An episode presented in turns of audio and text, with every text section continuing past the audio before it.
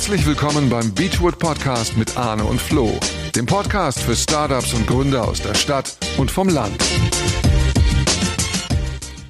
Hallo und herzlich willkommen beim Beachwood Unternehmer Podcast Staffel 2 Folge 5 aus dem wunderschönen Buchholz hier in unserem neuen Studio. Wir haben heute einen ganz besonderen Gast. Ich bin Florian. Und ich bin Arne. Und zu Gast haben wir heute hier Heidrun Festen. Heidrun, herzlich willkommen. Ich kenne dich schon viele Jahre aus Hamburg, aus der Startup-Szene und ähm, äh, würde mir wünschen, wenn du gleich ein bisschen was zu deiner spannenden Geschichte und vor allem auch zu deinem Thema äh, Gründerinnen erzählst. Du bist äh, Gründerin und CEO von Impact. Erzähl uns gleich mal, was du bei Impact machst. Ähm, hast ein Buch geschrieben, sehr spannend. Erzähl uns davon und bist auch äh, äh, Herausgeberin eines Podcasts. Heidrun, erzähl mal, was du machst. Ja, erstmal danke für die Einladung. Ich fühle mich geehrt und äh, bin sonst bisher noch nie im Buchholz gewesen, insofern Novum. Und äh, finde das ganz klasse, was ihr hier so auf die Beine gestellt habt. Ähm, ja, was mache ich mit Impact? Impact ist eine, ursprünglich mal eine Investor Relations Agentur gewesen, inzwischen eher eine Beratung für ähm, Transformation und äh, nach wie vor auch Kapitalmarktthemen äh, für Unternehmen von Startup bis Blue Chip, also totale große Bandbreite, aber ich bin jetzt auch nicht mehr so richtig jung. Insofern habe ich schon viel gemacht und das ist, Ergebnis ist dann, dass man eben auch viel ähm, anbieten kann. Ähm, das Gründerinnenhandbuch soll mehr Frauen motivieren, Startups zu gründen. Also nicht irgendwelche Unternehmen, sondern Startups äh, in der Definition hochskalierbar, innovatives Geschäftsmodell, innovative Technologie. Ähm, und wir haben das geschrieben, so aus unserer eigenen unternehmerischen Erfahrung heraus, und auch indem wir ähm, Gründerinnen und InvestorInnen in, äh, interviewt haben und dachten uns dann, wäre ein bisschen schade, das nur im Buch zu verwursten und haben äh, dann die Interviews ähm, als, gleich als Podcast aufgenommen, zum Teil noch äh, im Lockdown mhm. am äh, Wohnzimmertisch. Und das war dann, kam so gut an, dass wir gedacht haben, okay, das machen wir weiter. Wir haben inzwischen ein Studio, in dem wir das machen, die uns da irgendwie einen sehr guten Preis machen und Sponsoren, die das finanzieren. Also suchen jetzt die nächsten. Insofern Aber immer mit dem Thema Frauen im Immer Fokus? mit dem Thema Female Founders. Also okay. immer mit dem Thema ähm, Frauen zu motivieren, Startups zu gründen, auch Frauen zu motivieren, in Startups zu investieren, weil man muss ja, ja. immer beide Seiten des Tisches, in Anführungsstrichen, also Gründerin und also Gründer und Geld ähm, zusammenbringen und Genau, und wollen einfach diese Schwelle senken, auch damit, dass Frauen immer denken, das ist so wahnsinnig, man muss super schlau sein und ein ganz tolles Netzwerk haben und die mega Idee haben, um ähm, ein Startup zu gründen, das ist halt gar nicht so, das wisst ihr beide auch, man muss es einfach machen. Genau, aber das gilt ja für alle Founder, ob nun Female oder, oder männliche Founder. Also du, du hast das Buch ja letztes Jahr rausgebracht. Äh, vorletztes. Vorletztes? Nee, warte mal. 2022 Nee, 2022 stimmt, ja, letztes Jahr. Da, ja. War, warum braucht es da noch ein Buch speziell für Gründerinnen? Also wann habe ich das erste Startup mit aufgebaut? Das war 2000. Das heißt also 22 Jahre äh, äh, danach, warum, warum brauchst du noch so ein Buch? Mhm, also ich kann ja mal vielleicht so ein bisschen aus meiner persönlichen Historie. Ich habe ein MBA in England gemacht unter anderem und habe dann in Deutschland angefangen, mag es jetzt gar nicht sagen, aber so Ende der 90er zu arbeiten. Und ähm, bin dann innerhalb von drei Jahren Vorstand geworden in einer Firma, die ich mit skaliert habe von sechs auf 60 Mitarbeiter mit Ende 20.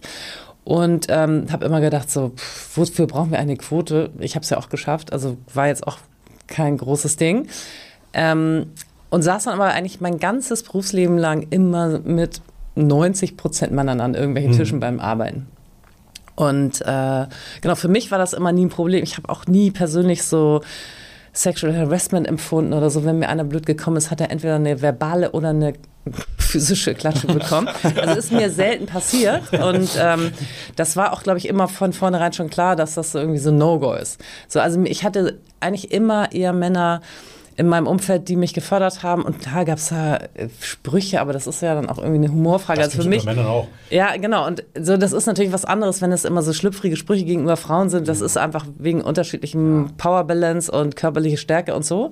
Aber Jetzt, woher kam dann der Antrieb? Ähm, ja, kommt gleich. Jetzt bin ich. Ähm, bin ich dann einfach älter geworden, habe mehr erlebt und habe dann immer erlebt, dass so das, was wie ich aufgewachsen bin, was ich auch meinen Eltern verdanke, in so einem absoluten Gleichberechtigungsbubble, äh, ähm, dass das überhaupt nicht normal ist, sondern dass ganz viele Frauen sich permanent unter Wert verkaufen mhm. und permanent Angst haben anzuecken und sich permanent nichts zutrauen oder zu wenig zutrauen. Und ähm, irgendwann kam dann diese Zahl auf mich zu, äh, die dann, also ich bin ja, wie gesagt, im Startup-Ökosystem äh, seit Ewigkeiten unterwegs und aktiv. Und da gab es eine Studie, äh, die festgestellt hat, dass ein Prozent des weltweiten Venture Capitals an All-Female-Teams geht. Also Teams, die nur aus Frauen bestehen, Startup-Gründungsteams. Weitere 9 Prozent an Diverse-Teams und 90 Prozent im Jahr 2021 war das, glaube ich, an reine Männerteams. Krass. 90 Prozent gehen an die Typen. Puh. Ja, und dann habe ich gesagt, das kann doch nicht sein, weil es gibt auch Studien, unter, also auch von so nicht äh, feminismusverdächtigen Playern wie BCG und Harvard, ähm, wo auch ganz klar belegt wird, dass Teams mit mindestens einer Frau im Gründungsteam einen doppelt so hohen Return on Investment auf den investierten Dollar erzeugen. Also für jeden angeblich immer so rationalen und analytischen VC ein ganz klarer Indikator, nur noch in Diverse Teams zu investieren. Sondern war für mich so, dass what the fuck, das ist einfach so eine männerdominierte Welt hier immer noch. Ähm, warum eigentlich? So, und dann habe ich gedacht, okay, ich muss jetzt irgendwie was machen. Ich war schon immer so ein politisch interessierter Mensch, aber ich hatte nie Bock in die Politik zu gehen, muss ich jetzt hier wahrscheinlich keinem erklären, warum nicht. ähm, weil ich einfach gerne Impact habe, deswegen heißt auch meine Mhm. Firma so. Und zwar schnell, nicht lange und nicht, ne, und so. Gar nicht. Gut. Nicht gar nicht. Und, und umsetzen äh, dann doch, jedenfalls von Ideen. Ähm, und habe dann gesagt, das kann ich machen. Und dann habe ich eben mit einer Freundin gesprochen, die so auch ziemlich genervt war von, von ähnlichen Dingen. Und haben gesagt, was können wir eigentlich tun? Und dann kam die Idee, dass wir ähm, ein Buch schreiben und äh, einfach damit einen Impact erzielen. Und haben das dann äh, Springer Gabler präsentiert, haben das sofort gesagt, ey, super Thema, nehmen wir so. Und ähm, genau, haben dann das Buch geschrieben und wie gesagt, ja, das, das war die, der Grund, dass wir gesagt haben, okay, es kann nicht sein, dass 2021, als wir angefangen haben, das Buch zu schreiben, oder 2020, als wir darüber nachgedacht haben, dass das immer noch so mittelalterlich ist. Ich meine, Absolut. 90 Prozent von diesem fetten Geld gegen jeden guten Grund an All-Male-Teams. Und was ist deine, deine Erklärung, wenn wir denn wissen, dass eigentlich seit einem Vierteljahrhundert eigentlich mehr Absolventinnen die Unis verlassen als Mit Absolventen? besseren Durchschnittsnoten. Mit einem besseren Durchschnitt auch noch. Also die Frauen eigentlich gebildeter sind. Warum, warum tauchen die so wenig auf in Startups? Ja, da gibt es ganz viele äh, Ursachen dafür, die auch erforscht werden. So richtig rational nachvollziehen kann man es irgendwie nicht so re- wirklich. Ähm, geil ist immer, wenn man dann mit so alten weißen Männern darüber spricht. Also nicht allen, es gibt ja auch andere, aber vielen. Wir sind noch nicht alt. Die dann immer sagen, ja, die Frauen trauen sich nicht das Risiko zu nehmen, die Frauen gründen immer in den falschen Geschäftsmodellen und dann steht man da immer und denkt so, oh Leute, das kann doch nicht sein, ihr seid so schlau.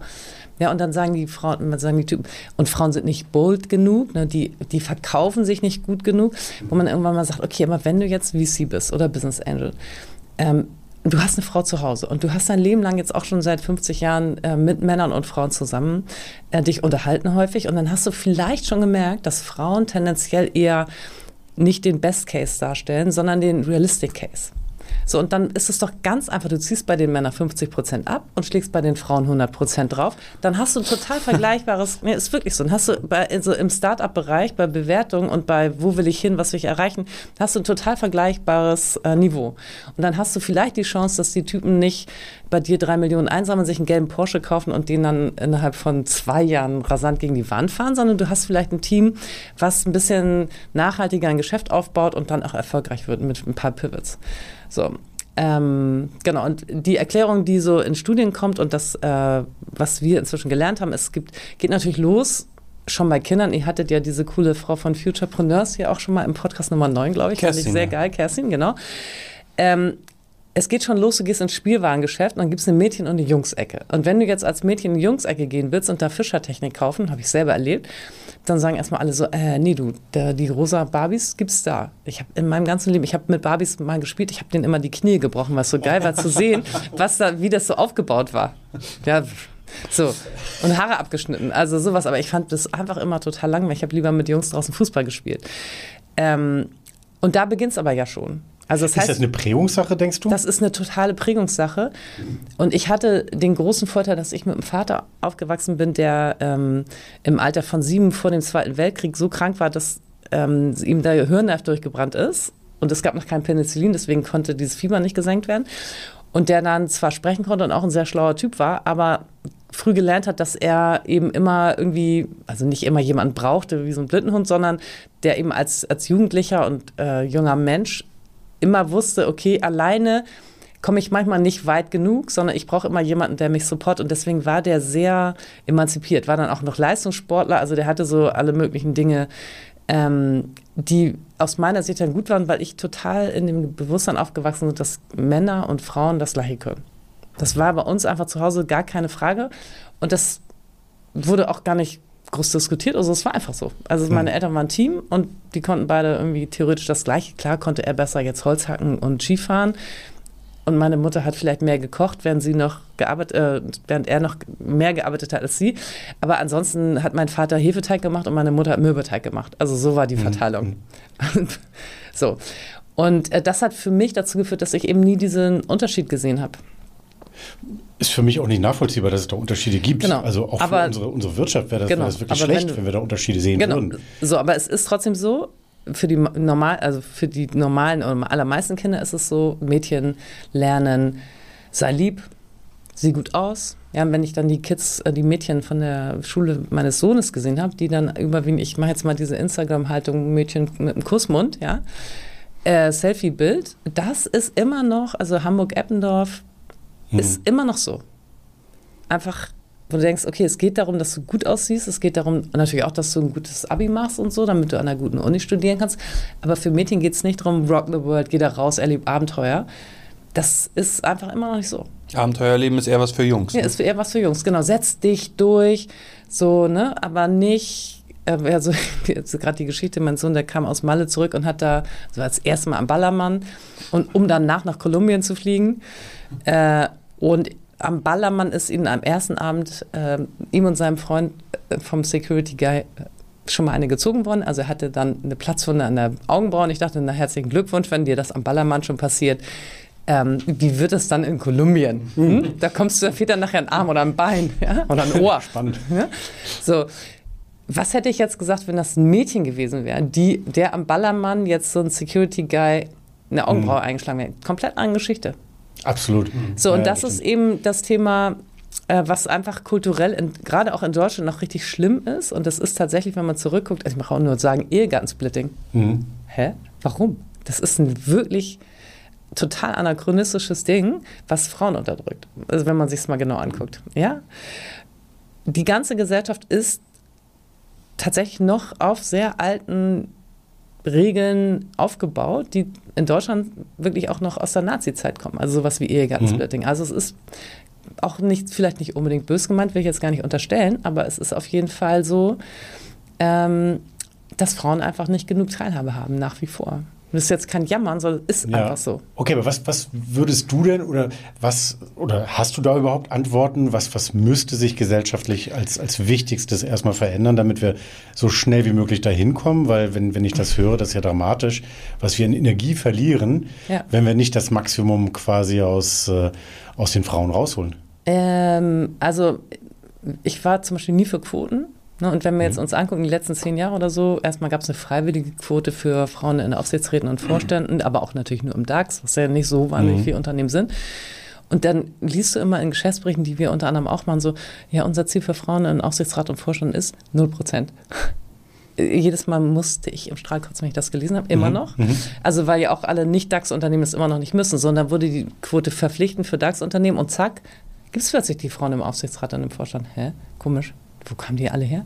So, also es ist ein Mindset-Problem vor allem. Es ist ein wirkliches Mindset-Problem und das Problem oder die, die Art anzuerkennen, dass Frauen und Männer unterschiedlich sind. Das heißt, wenn ich eine Frau davon überzeugen will, in einem Vorstand von einem DAX-Unternehmen zu arbeiten oder Investmentmanager beim VC zu werden, dann muss ich ihr vielleicht ein bisschen Mut zusprechen. Ja, weil Frauen einfach nicht diese lange Historie haben von Geld verdienen, von Unternehmen leiten, führen und so weiter, weil ihre Mütter und Großmütter das auch nicht gemacht haben.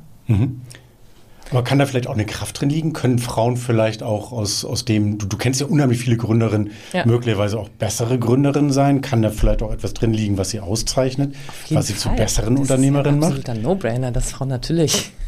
Das will ich jetzt hören. Erzähl. Nein. Also ich glaube, dass der, der Sweet Spot liegt ganz klar bei Diverse Teams. Also es ist ja immer so, es gibt Männer und Frauen und wie wir alle wissen, macht es auch mehr Spaß, wenn beide irgendwie auf einer Party sind. Ja, also Ja. eine Party nur mit Frauen und nur mit Männern kann auch mal ganz lustig sein. Aber richtig lustig wird es ja, wenn man das mischt. So im ganzen Leben. Und ähm, du mischst unterschiedliche Perspektiven und das macht es spannend, weil man immer mit jemand sich austauscht, der eben anders ist. Und man sagt, Mensch, warum ist er denn anders und wie tickt er denn jetzt oder aus eurer Sicht sie? Ähm, und so ist es in Unternehmen auch. Du hast mehr Perspektiven äh, und je mehr Perspektiven du bei der Führung und beim Aufbau eines Unternehmens berücksichtigen kannst, desto mehr deiner Zielgruppe verstehst mhm. du. Welche, welche Stärken würdest du denn dem weiblichen Geschlecht jetzt? Da würde ich, das würde ich jetzt zum Beispiel ist so eine Frage, die unter uns äh, Feministen schon total verpönt ist, weil es gibt keine weiblichen mhm. Eigenschaften, weil das ist schon der erste Punkt. Es gibt total viele empathische Männer, es gibt total viele Männer, die Heulsusen sind und es gibt total viele nicht empathische Frauen, die total tough sind. So, das ist, es gibt keine weiblichen männlichen Eigenschaften, mhm. sondern das ist tatsächlich eine kulturelle Prägung. Das ist das, was mhm. dir in der Gesellschaft anerzogen wird, von Kindergarten bis Schule, bis Uni. Mhm. Ja? Und ähm, ich glaube, grundsätzlich durch die ähm, Sozialisierung sind Frauen wahrscheinlich sozialer. Also sie würden immer mehr das Thema, was macht jetzt meine Business-Entscheidung mit meinem Team? Da legen Frauen, glaube ich, grundsätzlich einen stärkeren Wert drauf. Das ist jetzt nicht mhm. eine weibliche Eigenschaft, sondern es ist das, wie man sozialisiert wird. Mhm. Und bei Startups ist es ganz klar so, ähm, das wird auch eigentlich jedes Jahr fast wieder untersucht. Ich glaube tatsächlich auch vom deutschen Startup-Monitor. Was sind so die Gründe, warum willst du ein Unternehmen gründen? Und da gibt es einen ganz, aus meiner Sicht ganz ähm, klaren Unterschied. In der Regel ist es so, dass bei Männern immer, also männlichen Gründern immer Platz 1 Kohle, also Geld verdienen. Total nachvollziehbarer Grund, ein Startup zu gründen. Bei Frauen Impact, also einen Unterschied machen. Ein Problem lösen, was tatsächlich auch eher ähm, gesellschaftliche Relevanz hat. Also ob das jetzt Femtech ist oder ähm, irgendeine soziale Thematik wie ne, kann ich jetzt die Relocation von Mitarbeitern effizienter gestalten, sodass mhm. es weniger anstrengend ist. Am Ende des Tages ist es was, was einen Sinn macht, was das Zusammenleben erleichtert oder eben Klimaschutz. Also es ist tatsächlich so, dass Frauen, also Female Founders eher ähm, Impact-getriebene Unternehmen gründen. Und jetzt reden wir männlich über Kindergarten. So ein paar Beispiele. Femtech hast du gerade gesagt. Wo, wo kann man sich das mal vielleicht ein bisschen bildlicher vorstellen, auch für unsere Hörer? Wo, in welchen Branchen siehst du, dass es schon richtig gut läuft? Ähm, also ich kann jetzt mal so Gründerinnen nennen, die wirklich erfolgreich ja. sind. Also Anne Lamp äh, und äh, Johanna Bahre zum Beispiel haben Traceless gegründet und auch schon sehr, sehr viel Geld eingesammelt ähm, dass ähm, eine Plastikalternativen ähm, herstellt, mit, die eben tatsächlich aus Nahrungsmittelabfällen hergestellt werden und ähm, tatsächlich auch verrotten, wie mhm. sie sollen, innerhalb einer akzeptablen Zeit. Ich kann jetzt nicht genau sagen, innerhalb von Wochen und auch innerhalb auch in Umfeldern, die jetzt nicht total kompostfreundlich sind, also feucht, warm und so weiter, sondern tatsächlich auch unter sinnvollen mhm. Rahmenbedingungen verrotten. Also und du, du sagst, also deswegen, das ist eine spannende Aussage, dass Männer eigentlich eher aus Jagdinstinkt Gier gründen und die Frauen ja, ähm, etwas Gier, verändern wollen. Ist das etwas, was du, was du häufig beobachtest oder Männer wollen auch was verändern, aber was sich denn der Unterschied ist, die Frauen wollen sozusagen gesellschaftlich was verändern. Also die wollen irgendwie ESG-orientiert irgendwas machen, in der Regel oder oft. Und das ist, äh, wenn du es jetzt statistisch betrachtest, bei Frauen einfach deutlich stärker ausgeprägt als bei Männern. Und Männer natürlich auch Sozialisierung. Haus, du bist ein guter Mann, muss ich dir jetzt nicht erzählen mit mhm. deinem Background in äh, äh, Parship und Liebe-Partner und so weiter. Äh, Frauen wollen Männer, die businessmäßig erfolgreich sind. Und deswegen gründen natürlich Männer Startups, wo sie businessmäßig erfolgreich sind. Das bedeutet Kohle, weil dann haben sie eine bessere Auswahl an Reproduzierungs- äh, Partnern. So, das, das ist ja dann auch einfach äh, War schon immer so. Biologie, genau. Wer hat die größte Höhle? Genau. Siehst, siehst, du Länder, wo das schon besonders gut läuft? Also, dass da die, die Frauenquote bei den Gründern und die, das Environment einfach schon deutlich besser ist? Also, das Environment ist auf jeden Fall deutlich besser in fast allen anderen Ländern außerhalb von Deutschland, weil, okay. wie gesagt, wir haben diese nationalsozialistische, also nicht das Gedanken, das ist jetzt nicht bei allen, aber das ist natürlich eine wahnsinnige kulturelle, ein wahnsinniger kultureller Rückschlag gewesen, ähm, weil unter den Nazis halt Frau gehört an Herd und vielleicht setzt sich Zöpfe und ist dem Manne untertan. So, das ist ja schon. Okay. Äh, also du sagst, selbst in Europa ist es so, dass, dass, dass wir in Deutschland oder mit Deutschland da das, das, das Also es gibt darstellen? in fast allen anderen europäischen Ländern mehr Frauen, die äh, naturwissenschaftliche Studiengänge wählen. Mhm. Ich hatte, ich war zum Beispiel auch in so einem Mentoring-Programm mit Nordaf für Nordafrika, Tunesien und Marokko. Ähm, da gibt es auch deutlich mehr Ingenieurinnen als äh, in äh, Deutschland. Okay. Und was man sehen kann, ist, dass in den skandinavischen Ländern natürlich insgesamt Gleichberechtigung viel, viel weiterentwickelt ist. Interessanterweise ist es nicht so, dass es deutlich mehr Start-up-Gründerinnen gibt. Und die klare Antwort auf die Frage ist, dass diese 1% Venture Capital an äh, an Female Founders, also an All-Female Teams, ist eine weltweite Zahl. Das heißt, diese Wand, äh, bei die für Frauen viel schwieriger ist, äh, Fundraising zu machen, also Geld einzusammeln. Die kriegen auch schlechtere Bewertungen für vergleichbare Geschäftsmodelle. Das ist natürlich für alle Frauen weltweit gleich. Mhm. So, jetzt ist es in Skandinavien insgesamt ein bisschen besser, in den USA ist es insgesamt auch ein bisschen besser, aber das ist kein riesig, riesengroßer Unterschied von der Anzahl der, also in Deutschland sind, glaube ich, ungefähr so ähm, 20, 21 Prozent aller Gründer Frauen inzwischen. Das ist schon ein bisschen stärker gewachsen.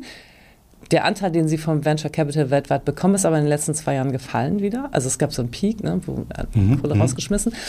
Ähm, aber auch in den USA ist die Zahl nicht deutlich besser. Ähm, wenn man jetzt guckt, nicht Startup, sondern Gründung allgemein, dann sieht es natürlich deutlich besser aus. Ne? Also es gibt es ungefähr so 40, 60, 40 Prozent aller Gründer sind Frauen. Jedenfalls in Deutschland. Und ich glaube tatsächlich in so Ländern wie Afrika sind deutlich mehr Unternehmerinnen als Unternehmer da, ähm, weil die halt einfach irgendwas Kleines machen müssen, um die Familie zu ernähren. Mhm wenn die Typen rumpalavern, um es jetzt auch nochmal schön polemisch, wollte es ja gerne. so. Ich weiß, weiß, nicht, wie es da aussieht, aber das. Ja, genau, aber ist. grundsätzlich ist es tatsächlich fast überall auf der Welt so, ähm, dass äh, Verhältnis ungefähr so aussieht. Okay. Also Und Skandinavien ist insgesamt ein besseres Umfeld, aber es ist nicht deutlich besser, was ich total überraschend fand äh, bei der Anzahl der Gründer. Also gibt es keinen Leuchtturm, der da vorweggeht? Das jetzt nicht. Wenn, wenn du so Frauen und äh, oder so, so, so, weibliche Gründerinnen siehst, gründen die meistens mit anderen Frauen, gründen die alleine oder haben sie gleich den, den Wunsch, eigentlich auch mit diversen Teams dann, dann, dann groß zu werden? Ähm, ich glaube, das ist tatsächlich was, was sich immer so aus der eigenen Historie ergibt. Also ich habe ich jetzt noch nie so richtig konkret gefragt. Also ich kenne viele Teams, die tatsächlich als Paar gründen. Mhm. Ähm, hm. Ja, ne? Also du bist kann, also ein bisschen zweifeln, glaubst du nicht dran? Nee, doch, glaube ich schon dran. Das kann gut sein, kann aber auch nach hinten losgehen, weil wir, die wir vielleicht schon ein bisschen länger in Paarbeziehungen waren oder sind, äh, weiß man ja auch, okay, ist ein bisschen doof, wenn das dann beides. Also, ne, ist gefährdet. Wenn das gefährdet, eine kaputt geht, dann geht das ist das andere so, eigentlich das, auch kaputt. Äh, das bedeutet natürlich. Äh, genau. Stimmt. Und das bedeutet du dann. Du partizipierst dann davon, ja. Also genau. Venture Capital also, Sicht zu sagen, ist erhöht das Risiko ne, für ja. dieses Start-up. So, und dann gibt es äh, viele, die gründen halt als, als, als Frauenteam, weil die sich einfach irgendwie getroffen haben, wie das so bei Männerteams aus. Man trifft sich und denkt so, oh, geile Idee und so, ey, lass mhm. uns mal zusammen machen und probieren es aus. Und dann ist es eben ein Frauenteam und viele gründen auch ähm, in gemischten Teams, weil es sich so ergibt aus dem Studium heraus mhm. oder so. Und ähm, wenn ich jetzt bei Design ein Startup gründen würde, würde ich versuchen, ein gemischtes Team immer zusammenzustellen. Warum? Weil es erfolgreicher ist. Weil du auch ja schon, schon angedeutet hattest, du hast verschiedene Zielgruppen, die damit besser abdeckst, möglicherweise ja. auch äh, interne Themen anders, anders wahrnimmst und siehst, genau. vielleicht Und du hast erkennst. eben unterschiedlich, mhm. also sag ich mal, die dann antrainierten männlichen und weiblichen in Anführungsstrichen Stärken kannst du dann beide nutzen. Was, was wären denn so deine, deine wichtigsten äh, Tipps für, für Gründerinnen eigentlich, damit sie endlich das Heft in die Hand nehmen und auch, auch selber, selber starten? Also Gibt es da, gibt es da irgendwie Erkenntnisse? Ähm, such dir die richtigen Eltern. das habe ich schon wahrgenommen. Da, da liegt viel drin, weil vermutlich. Ja, also ich glaube wirklich, das hat, ich weiß gar nicht mehr, wer in unserem Podcast mal gesagt, ähm, also wirklich mal das Risiko, das geführte Risiko zu zerlegen. Also was ist es denn wirklich? Mhm. Ja, also was kann im Worst Case passieren? Und ähm, das ist in der Regel ja gar nicht so schlimm. Also je jünger du bist, also das größte mhm. Risiko, was ich immer jetzt betrachten würde als Startup-Gründer, sind Opportunitätskosten. Also was könnte ich machen mit meiner Zeit, wie weit ich, könnte ich kommen, was auch immer ich machen will, mhm. wenn ich jetzt nicht das Startup gründen würde. Also wenn ich jetzt 23 bin, ey, what the fuck, kann ich mal drei Absolut. Jahre Startup äh, gründen ausprobieren. Und ich glaube, dieses Mindset zu sagen, was kann mir schon passieren, Risiko aufzulösen, ähm, das ist ein ganz wichtiger Punkt. Und auch bei Frauen gerade dieses wie wichtig ist das jetzt, was andere Leute über mich denken? Mhm. Äh, das mal auszublenden und vor allem den Satz sich auch nochmal zu überlegen, wie viele Sachen mache ich nicht, weil ich Angst habe, dass sie nicht opportun genug sind und dass mich deswegen jemand nicht so gerne mag. Das ist, äh, da gab es mal ein ganz gutes Zitat von Sigrid Nikutta, die Vorstand bei der Deutschen Bahn Cargo ist. Sie hat gesagt, vom Wattebäusche werfen wird man nicht Vorstand. Und das muss man sich als Frau wirklich merken, diesen Satz. Du kommst halt nicht weiter, wenn du immer nur lieb sein willst. Und in dem Moment, wo du Karriere machst, wo du irgendwie rausgehoben wirst aus einer homogenen Masse hast du Gegenwind. Das kennt jeder von uns. Das heißt nicht umsonst, an der Spitze ist es einsam. Das muss man schon aushalten mhm. können. Und es lohnt sich auch, weil dann lernt man ja andere Leute kennen, die auch in dieser einsamen Spitzenposition sind und in der Regel auch ganz tolle Gesprächspartner. Ja, absolut. Das, das, das, das kann auch Spaß bringen. Also ja. grundsätzlich sind das aber alles Sachen, wo ich sagen würde, das gilt auch für männliche Gründer. Also auch ja, äh, aber bei denen ist es nicht so ausgeprägt. Mhm. Also Frauen, bei Frauen sind, glaube ich, genau diese Sachen ähm, klar, also noch deutlicher. Mhm. Und ähm, genau, und einfach wirklich innerlich zu sagen, okay, ich schlag nochmal 100% drauf. Egal was, was man kann, mhm. äh, was man haben will als Geld und so. Nicht mit dem gewünschten Verhandlungsergebnis in die Verhandlung gehen, sondern das Fenster möglichst weit aufmachen. Nun kommt ja gerade ähm, das Thema Female Founders immer mehr auch in den Medien. Ist es deines Erachtens nach gerade genau der richtige Moment, für, gerade für Frauen, wenn sie darüber nachdenken? Mh, hm, also ich würde sagen, äh, Gründen ist immer der richtige Moment, egal ob für Männer oder Frauen, egal wie alt man ist, egal was gerade ist. Äh, wenn man eine coole Idee hat oder wenn man meint, man kann eine coole Idee entwickeln, es gibt ja immer genug Ideen, also auf die Straße bringen macht den Unterschied. Ähm, also ja, also immer der richtige Moment. Im Moment hat man als Frau wahrscheinlich, da weiß ich aber gar nicht, ob das vielleicht schon fast vorbei ist, das Momentum. Es gibt natürlich im Moment so ein eine, ein Bewusstsein dafür, dass auf all diesen Bühnen zu wenig Frauen sind. Und wenn ich jetzt ein Startup gründe und habe eine Frau im Team, dann habe ich mehr Sichtbarkeit, wenn ich die Frau auf die Bühne schicke, wenn sie das dann will und machen kann und gut kann. Wenn der Mann aber viel besser auf der Bühne ist, würde ich trotzdem den Mann schicken mhm. oder eben die Frau trainieren, was auch immer. Also muss man dann je nach Persönlichkeit gucken. Aber ich glaube, man sollte nicht drüber nachdenken, ist jetzt für mich als Frau der richtige Zeitpunkt zu gründen, weil das Umfeld gerade frauenfreundlich ist. Das ist immer aus meiner Sicht die falsche Motivation. Die richtige Motivation aus meiner Sicht ist, ich habe jetzt Bock, was zu gestalten, ich will, will was auf die Straße bringen und ich traue mich jetzt mal. So und dann, dann im nächsten Schritt zu überlegen, okay, wie kann ich jetzt als Frau vom aktuellen Umfeld äh, profitieren? Wobei es auch so ist, dass es auch eine Gap gibt in der Berichterstattung. Also es wird unterproportional viel über, äh, unterproportional wenig über Female Founders berichtet. Also weniger als 20 Prozent der Berichterstattung. So, ja. Die also, objektive Wahrnehmung ist eine ganz andere, ne? Ja, in unserer Bubble, ne? Aber ja. wie oft habt ihr ja. im Manager-Magazin jetzt schon oder in der Wirtschaftswoche Porträts von Female Founders gelesen? Also prozentual würde ich sagen, für mich gefühlt 5 Prozent.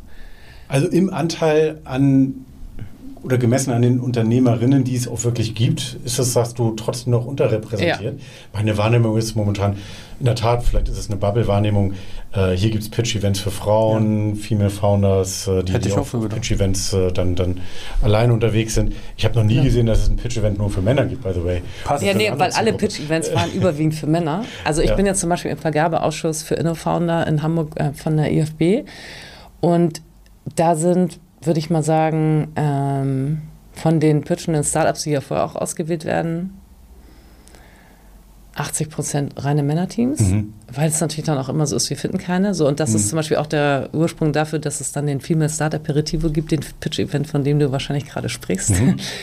So, das ist aber ein Event, der, der viel Aufmerksamkeit bekommt, weil ganz viele Leute, ähm, so wie ich, mhm. da richtig also ne, LinkedIn und so weiter, wir sind inzwischen in, in Deutschland so eine kleine, und nicht nur Deutschland, europaweit oder Deutsch, äh, weltweit, so, eine kleine, so ein kleines gallisches Dorf von Frauen, die sagen, ey, das nervt uns total, wir geben jetzt gemeinsam Gas. Aber das ist immer noch klein. ist mini klein, mhm. weil alle anderen Pitches sind nur Männer. Guck, geh mal auf die South by Southwest oder geh zur OMR und guck mal an, wie viele Männerteams da pitchen. So, dann gibt es da eine 50-50-Bühne, ja, da pitchen dann nur Frauen drauf, aber von allen Teams, die auf der OMR pitchen, weiß ich jetzt nicht die Zahl, aber es sind wahrscheinlich die Frauenteams die absolute Minderheit. Und das ist einfach so. Wir waren ja gerade bei den Geschichten, die es äh, natürlich auch durch deine Initiative jetzt schon, schon gibt. Also was, was sind denn so Erlebnisse, die du schon hattest? Was, was kann man Feedback? Also ähm, wir haben natürlich total viele Zuhörer auf unserem Podcast, was schon mal klasse ja. ist. Und ähm, mir sind die Zahlen jetzt aber gar nicht so wichtig, sondern eher die einzelnen Dinge, wo ich dann was bewirken konnte bei einzelnen Menschen, weil das ist immer für mich so die Währung. Also wen mhm. habe ich, bei wem habe ich einen Spark ausgelöst? Und da kommen tatsächlich so Feedbacks zurück wie ähm, euren Podcast zu hören ist besser als ein Accelerator-Programm. Genau, yay. Wie gesagt, die kannten euers wahrscheinlich noch nicht. Oder ich habe dann irgendwann eine Postkarte bekommen You are amazing. Und ich dachte so, okay, welche von meinen Bewunderern? Ach so, dann war das eine Frau, die meinte so, ey, ich finde so geil, unser Buch, der Podcast und so und fand es einfach mega, dass wir das machen, weil es ist ja tatsächlich von uns pro bono Engagement. Also es sind so Podcasts, kennt ihr auch, mhm. so zwei Tage pro Podcast, die wir dann da verbrauchen, weil wir suchen ja auch Sponsoren und dann suchen wir die Leute und dann musst du die Termine machen und dann musst du es vorbereiten, musst recherchieren und so. Und das fand sie halt klasse, dass wir das machen. Und es gibt eben auch wirklich viele Frauen, die so sagen, hey toll, ähm, so diese Stärke, die wir ausstrahlen und die dann bei denen ankommt, ist so Role Model. Also zu sagen, mhm. hey, wovor soll ich denn Angst haben? Mhm. Und wenn jetzt hier Leute unserem, also diesem Podcast jetzt zuhören, wenn die auch sagen, oh, die Twesten, was für eine alte Emanze, ist mir aber egal, weil das, Ach, das ist, ja nur, ist ja nur ein Teil. Und ähm, ich habe einfach Lust, Energie in diesen, in diesen, in dieses Ding reinzustecken, weil ich glaube, es ist wirklich für alle gut. Es ist für Männer und Frauen super, ähm, wenn wir mehr Diversity haben, egal wo. Ja, weil wir, es gibt nun mal diese zwei verschiedene oder noch 17 verschiedene andere, wie mein Sohn sagen würde, ähm, Geschlechter oder wie auch immer. Und alle haben eine Berechtigung und in der, im Zusammenwirken ähm, wird es einfach besser. Nicht umsonst sagen, wie es ist immer Team, Team, Team. Ja, investieren mhm. nur ins Team und da geht es auch am Ende des Tages um Diversity, wo sie wollen nicht drei weiße BWLer haben, sondern sie wollen ein Techie, einen Strategen und noch Marketingmenschen. Mhm. So, und das ist auch Diversity und der Schritt jetzt zu sagen, okay, das wäre ja ganz cool, wenn einer davon eine Frau wäre und vielleicht einer davon aus einem anderen Land käme, dann hätten wir schon mhm. eine deutlich bessere Abbildung der Realität, die da draußen ist. Okay, ja, finde ich, find ich völlig nachvollziehbar. Ähm, was, was war denn so die, die, die schönste Geschichte, die du bisher so zurückgespielt bekommen hattest? Von, hat mal jemand wegen dir gegründet oder?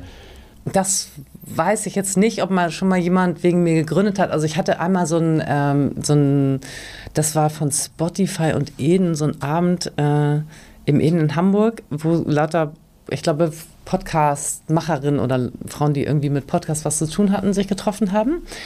Und da habe ich dann mit einer gesprochen, die noch angestellt in irgendeiner Firma war. Und solche Gespräche habe ich wirklich öfter. Und die sagte so, ja, ich wollte ja auch immer mal was gründen und so, aber irgendwie traue ich mich nicht und das Risiko ist ja so groß. Und dann habe ich gesagt, boah, weiß ich nicht. Also was ist denn das Risiko? Ja, jetzt habe ich ja diesen sicheren Job. Und ich so, okay, was ist denn der sichere Job und wie sicher ist der denn? So, überleg doch mal. Mhm. Also wie geht es in deiner Firma und was ist, wenn die jetzt einen Umsatzeinbruch haben und so? Ja, dann werden die wohl Leute entlassen. Und ich so, okay, und wie alt bist du jetzt nochmal? Und sagt, kein paar 20 und ich so, okay, in Deutschland bist du ja dann einer der ersten, die rausfliegt, weil du bist paar 20, hast keine Kinder und so hm. weiter.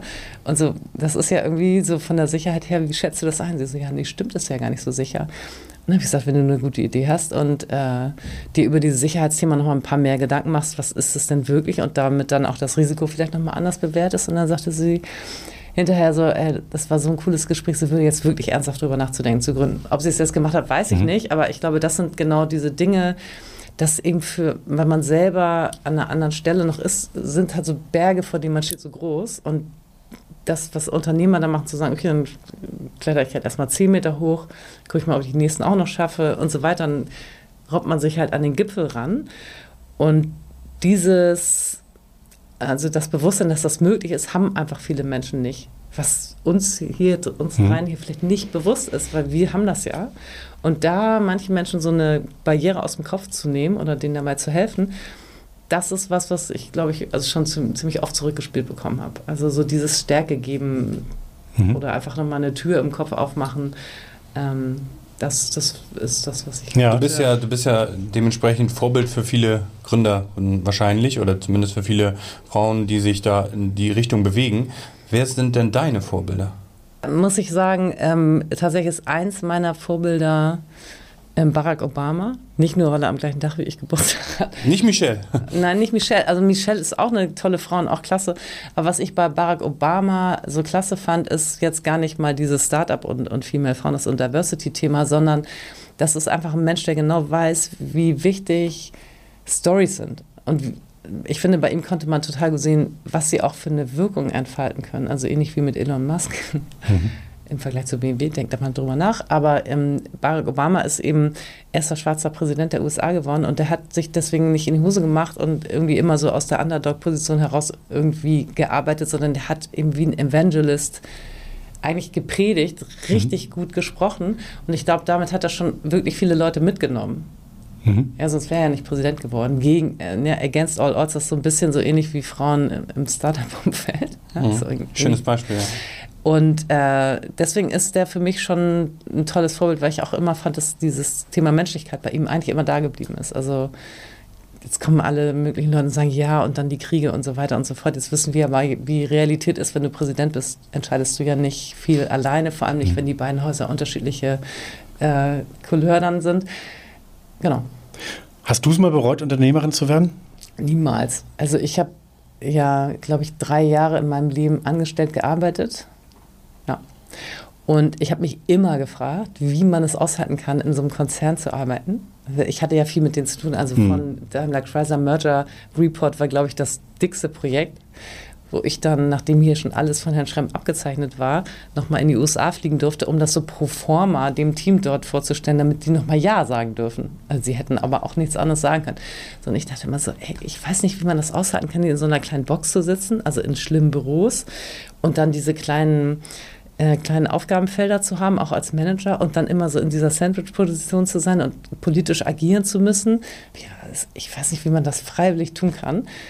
Und ähm, nee, also ich kann mir absolut nicht vorstellen, äh, nicht Unternehmer zu sein. Also ich könnte mir schon vorstellen, in einer Organisation zu arbeiten, die was Gutes tut.